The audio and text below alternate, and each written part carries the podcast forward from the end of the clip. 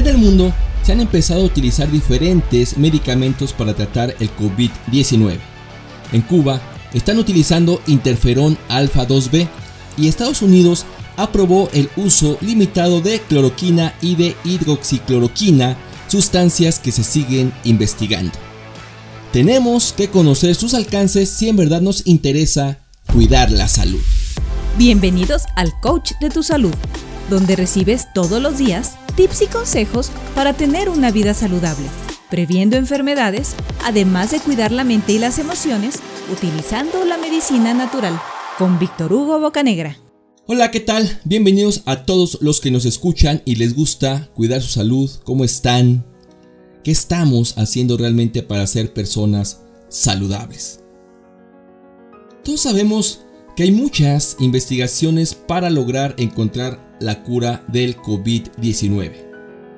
Y la verdad que es muy importante mantenernos bien informados porque seguramente encontraremos personas, sitios, publicidad que digan que tal o cual producto sirve para curar el coronavirus, sin ser científicamente comprobado, lo cual, lo cual puede ser sumamente riesgoso.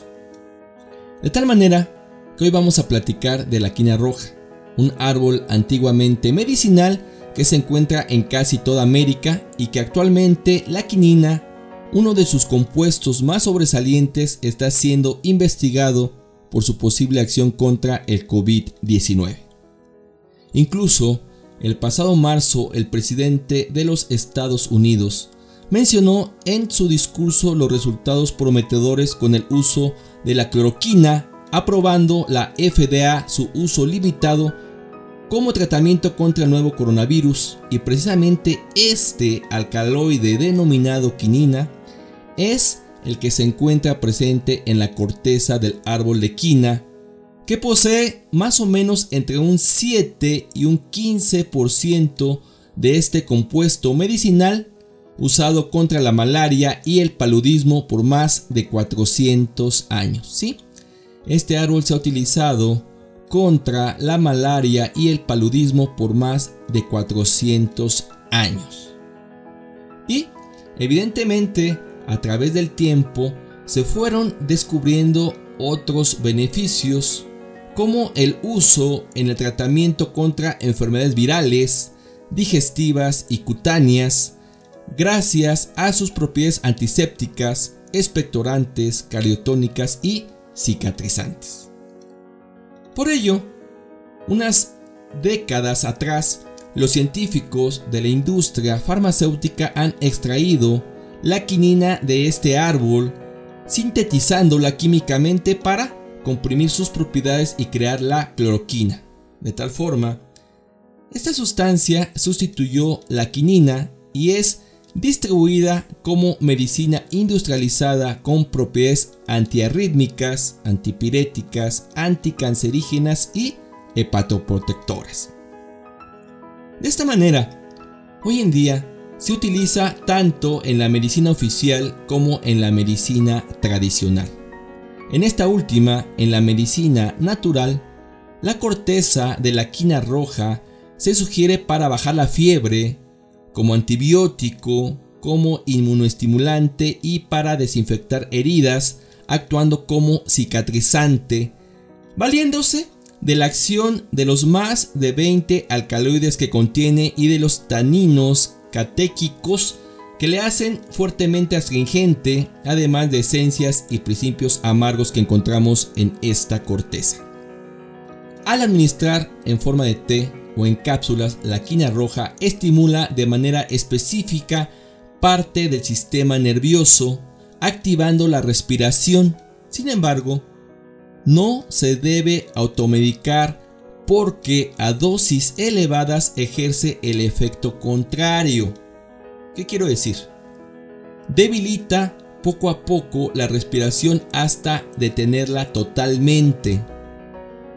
Por favor, por favor, no se automedique. Acuda a un fitoterapeuta o asesor herbolario certificado para obtener una adecuada recomendación.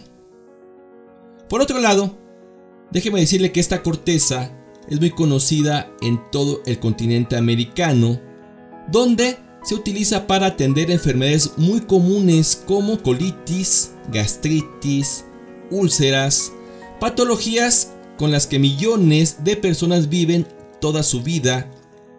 Se tratan con medicamentos que los hacen sentir bien un tiempo, pero después se vuelven resistentes y se ven en la necesidad de tomar un medicamento más fuerte y así, así sucesivamente, lejos de resolver el problema, la mayoría de veces se va complicando porque además de tener un tratamiento deben cambiar el hábito que genera el trastorno.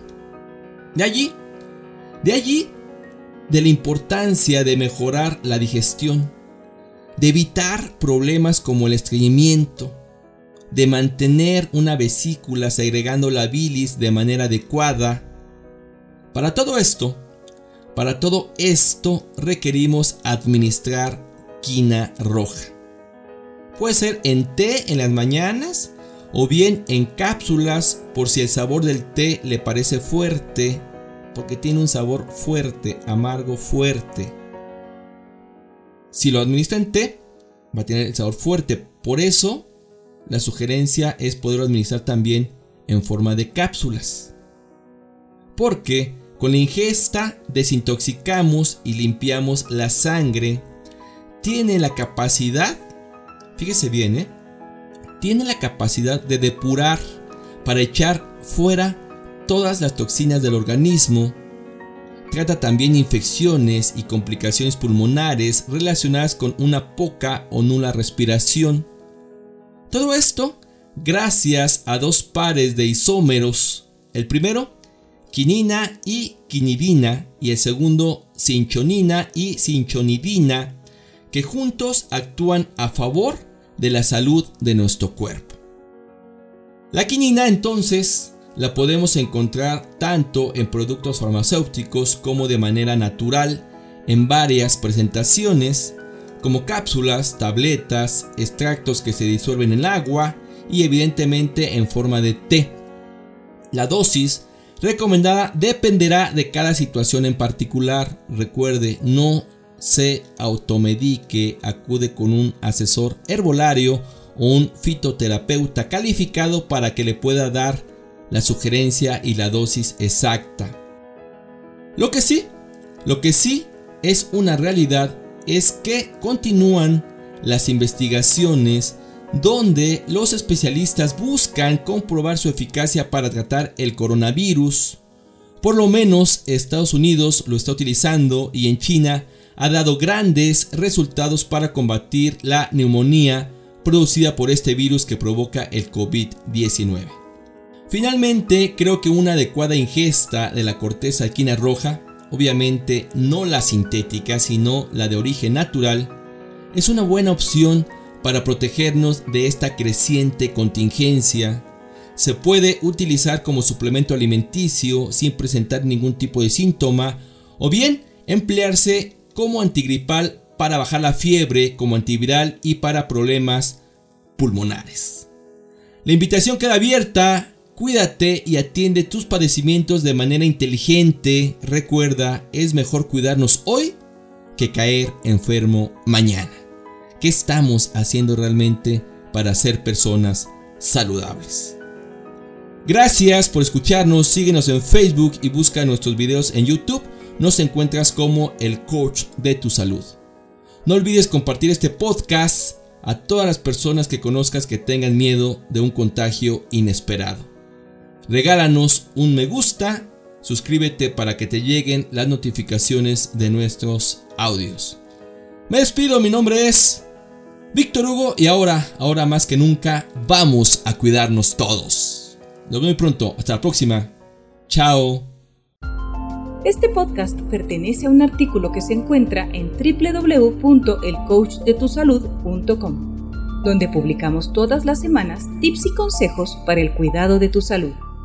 Muchas gracias por escuchar a El Coach de tu Salud.